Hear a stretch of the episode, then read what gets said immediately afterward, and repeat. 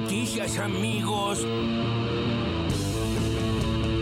con el gobernador de la provincia de Buenos Aires, Axel Kicillof. Una remontada muy importante que nos puso en el 38-53, un muy buen número histórico también eh, en términos de, lo que son las elecciones legislativas en la provincia. Yo decía hace 16 años que no se ganaba una elección de medio término. Yo te diría, desde el punto de vista del resultado, ya está dicho, desde el punto de vista de la situación, yo creo que la mejora sanitaria, la mejora de la situación económica, que obviamente falta un montón, más diría de distribución que de recuperación de producción. Lucho, por supuesto, viejo. Secretario de Comercio Interior, Roberto Feletti primero hay que asumir que es una derrota, ¿no? En términos electorales, yo esperaba una remontada, esperaba achicar diferencias, eso se consiguió, realmente eso se consiguió. Creo que los cambios de política y de actitud de movilización que tuvo el Frente de Todos permitieron acortar diferencias en muchos lugares. En lo que hace el Senado Provincial, quedamos empatados. A mí me tocó ser secretario administrativo del Senado Provincial y padecer los 26 a 20. Hoy senadores, hoy estamos 23 a 23 y eso genera un marco de mayor gobernabilidad para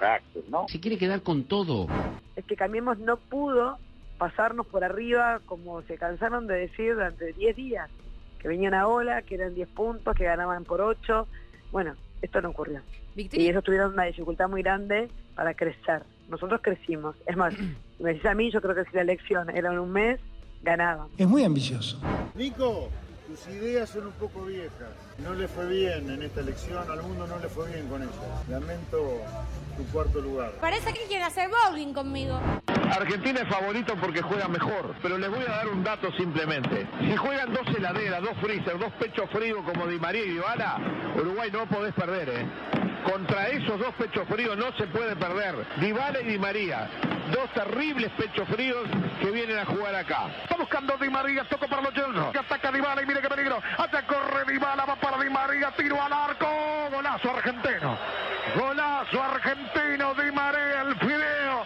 Ángel, Ángel, Ángel Di María. Vos también la tenés adentro. Perdieron por paliza, vamos a estar analizando, digo, ¿no? Bueno, me parece que cada uno va a poder hacer la evaluación que tenga ganas. Hablar de paliza, paliza para quién. Estoy recibiendo mensajes de muchos intendentes. ¿Les parece, o sea, un fracaso? Me parece que es ridículo y que es infantil ponerme a discutir con Viviana qué te llega a vos al celular y qué me llega a mí el celular, porque tendríamos que poner, para ser honestas, digo, más, tenés que poner, para ser honesto con el televidente, todos los celulares en la pantalla. el televidente saca sus propias no, no, no, y ver, no, hay que hacer referencia como información periodística, mensajes que te llegan, y tendríamos que poner cada uno de nosotros nuestros celulares para ver cuál es la información que se llega. ¿Por qué se enojan? Este nivel de, casi trámite de sazón que tenemos en este lugar. Están probando un micrófono a esta hora, con el parlante a todo volumen. Hasta hace un rato ponían un tema musical, ponían un rock, lo cortaban en la mitad, ponían una cumbia, lo cortaban en la mitad. Es decir, a ver, quizás no son elementos relevantes, pero si uno hace el conjunto de esto y le suma, por ejemplo, antes de las 6 de la tarde, por ejemplo, vos ibas a pedir una botellita de agua y ya no había. Hay un montón de elementos que si uno los arma casi no llegan a constituir ni medio rompecabezas. Qué boludo, mamita querida. Cosas como esas son las que generaron luego que el resultado se festejara, ¿no? Porque realmente era eso lo que estaban esperando. Diego Leuco y Luciana G. Una fueron al móvil, ubicado en el frente de todos. Se encontraron con lo que ellos querían encontrar, ¿no? Eh, se construyeron su propia realidad, que ocurre mucho con, con el periodismo y con la política también. Eh, y había un relato ahí que sostenía que todas las señales, ellos iban viendo señales, sí, claro. daban a entender que el oficialismo, eh, que el Frente de Todos había perdido, pero escandalosamente. catastrófico, ya está, no podía volver más. Ya, eh, hoy no se podía presentar Alberto en casa de gobierno. Todo indicaba una derrota catastrófica del Frente de Todos. Están dando botellitas de agua. No, no, esto es señal de que perdieron tremendo. Pero están probando el micrófono en voz alta. Cuidado. entonces eso Perdieron. Es impresionante, ¿no? Y pusieron un tema por la mitad también. Lo que es el deseo, ¿no? Lo que es encontrar cuando vos ¿Viste cuando estás desesperado por encontrar señales que, ratifiquen lo que vos ya querés que pase o lo que pensás? Bueno, eso es un poco lo que les estuvo pasando ayer a muchos. Y claro, también le pasó a Viviana Canosa, que hablaba de paliza. Mangel la acusó de proponer además un debate ridículo de infantil. Bueno, hay un, contrapunto eh, en, la, en la televisión. Lo cierto es que también Canosa, entre muchos otros, son los que desde temprano estaban vaticinando una paliza, una derrota catastrófica al frente de todos. Incluso algunos sectores del Frente de Todos también la esperaban, pero no pasó. Sí. Extraordinario. Pobre, Romina Mangel, porque digamos, no es una periodista que ah, tengo la mejor estima, pero es una periodista que trata de hacer más o menos laburo y tener que discutir con Viviana Ganosa, debe sí, qué, paja. Ay, Dios. El relator uruguayo Daniel Ordóñez, vaya nuestro respetuoso saludo. en el inicio de la transmisión en Radio Continental de Uruguay, arranca el partido tildando de pecho frío, de heladera, de todo, a Di María y Dybala. A los seis minutos, Dybala roba una pelota, se la da a Di María, Di María la clava al ángulo, gol de la Argentina. Dybala se tira los pies, recupera la pelota, tira el centro. Cosas que jamás hacen ni Dybala ni Di María, por cierto. Pero bueno, ocurrió. Es el karma. Es el, karma. José Luis Espert volvió a burlarse de Del Caño, hablando en sus redes sociales con un caño. Esto es, así, es real. Bueno, chicos, cosas que pasan. Roberto Feletti habló el secretario de Comercio Interior esta mañana con Roberto Navarro.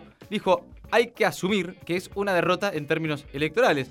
Y un rato antes había hablado Axel Kisilov, que hablaba de que desde 2005 no se ganaba una elección de medio término. Tampoco se ganó esta. Hay una sensación de triunfo, ¿no? Está claro, pero los resultados... A veces este, ese mismo deseo del que estábamos hablando también eh, va para un lado o va para el otro. Es que se festejó tanto eh, perder por poco que están de verdad creyendo que los números indican que se ganó. que oficialmente ojalá sepan que no. No, fue un empate, fue un empate. 15 a 15. Sí, 15 a 15 de diputados. fue, el empate fue. Fantástico, todos festejan. Bueno, señoras y señores, estas son las noticias del día. La fiesta de todos. Una noche de múltiples festejos y además el comienzo de una nueva etapa para el gobierno. El Frente de Todos mejoró sus números en relación a las PASO y en especial en la provincia de Buenos Aires, con base en el conurbano, donde el oficialismo había apuntado la campaña. Retuvo además la primera minoría en diputados, aunque pierde el quórum propio en el Senado, por primera vez para un gobierno peronista desde 1983. Además, ganó en solo cuatro provincias, con una remontada en distritos como Chaco y Tierra del Fuego. Juntos por el Cambio también festejó haber sido la coalición más votada a nivel nacional, resultado que le permitió sumar cinco senadores y un diputado en el nuevo Congreso. El Frente de Izquierda logró, el ingreso de Miriam Bregman y también del jujeño Alejandro Vilca a la Cámara de Diputados, donde tendrá un bloque de cuatro integrantes, y los autodenominados liberales libertarios quedaron terceros, tanto en la provincia como en la ciudad de Buenos Aires, con las referencias de José Luis Espert y Javier Milei. Diálogo y marcha. Alberto Fernández convocó a la oposición a generar consensos para gobernar y se prepara para un acto en Plaza de Mayo. El presidente habló en un mensaje grabado y llamó a otros sectores políticos al diálogo para crear una agenda lo más compartida posible en busca de generar previsibilidad y avanzar en las negociaciones, sobre todo con el Fondo Monetario Internacional. También anunció que en diciembre va a enviar un proyecto que explicite el programa plurianual para el desarrollo Desarrollo Sustentable que se negocia con el fondo, que va a incluir detalles sobre emisión, inflación, actividad económica y gasto público, entre otros datos, previstos para los próximos años. También convocó a la militancia a marchar el próximo miércoles a la Plaza de Mayo como muestra de unidad en un acto convocado por la CGT y las organizaciones sociales. Llegó el alivio desde el conurbano. Kisilov destacó la recuperación de votos que hizo el oficialismo. El gobernador bonaerense celebró que el Frente de Todos hizo una gran elección en la provincia de Buenos Aires y puso de relieve que con esos resultados el oficialismo recupera la mayoría en el Senado provincial. Hoy, en el Destape Radio, Kisilov dijo que el resultado fortalece la unidad del Frente de Todos. El oficialismo aumentó su representación en el Senado bonaerense y quedó empatado con Juntos en 23 senadores. Y atención, la posibilidad de que la vicegobernadora Verónica Magario sea siempre la encargada de desempatar. Fueron más, pero fueron pocos. Se perforó el mínimo de concurrencia en elecciones generales. La participación electoral rondó el 71,5% del padrón, al, eh, la menor asistencia a las urnas en elecciones generales desde 1983. Votó más gente que en las PASO, al igual que en todas las elecciones desde que existen las primarias. Tucumán fue la provincia con mayor concurrencia y Salta la menor, en sintonía con lo que había sucedido en las primarias. Ya casi. Las mujeres se acercan a la paridad en diputados, ocuparán casi el 46% de las bancas.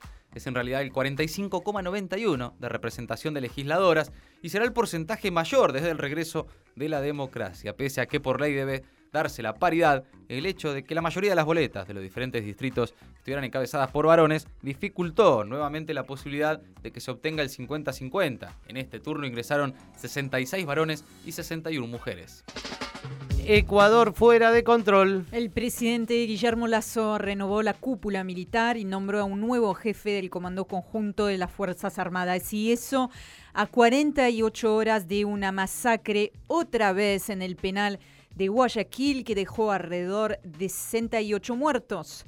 Lazo achacó la crisis penitenciaria la falta de herramientas constitucionales.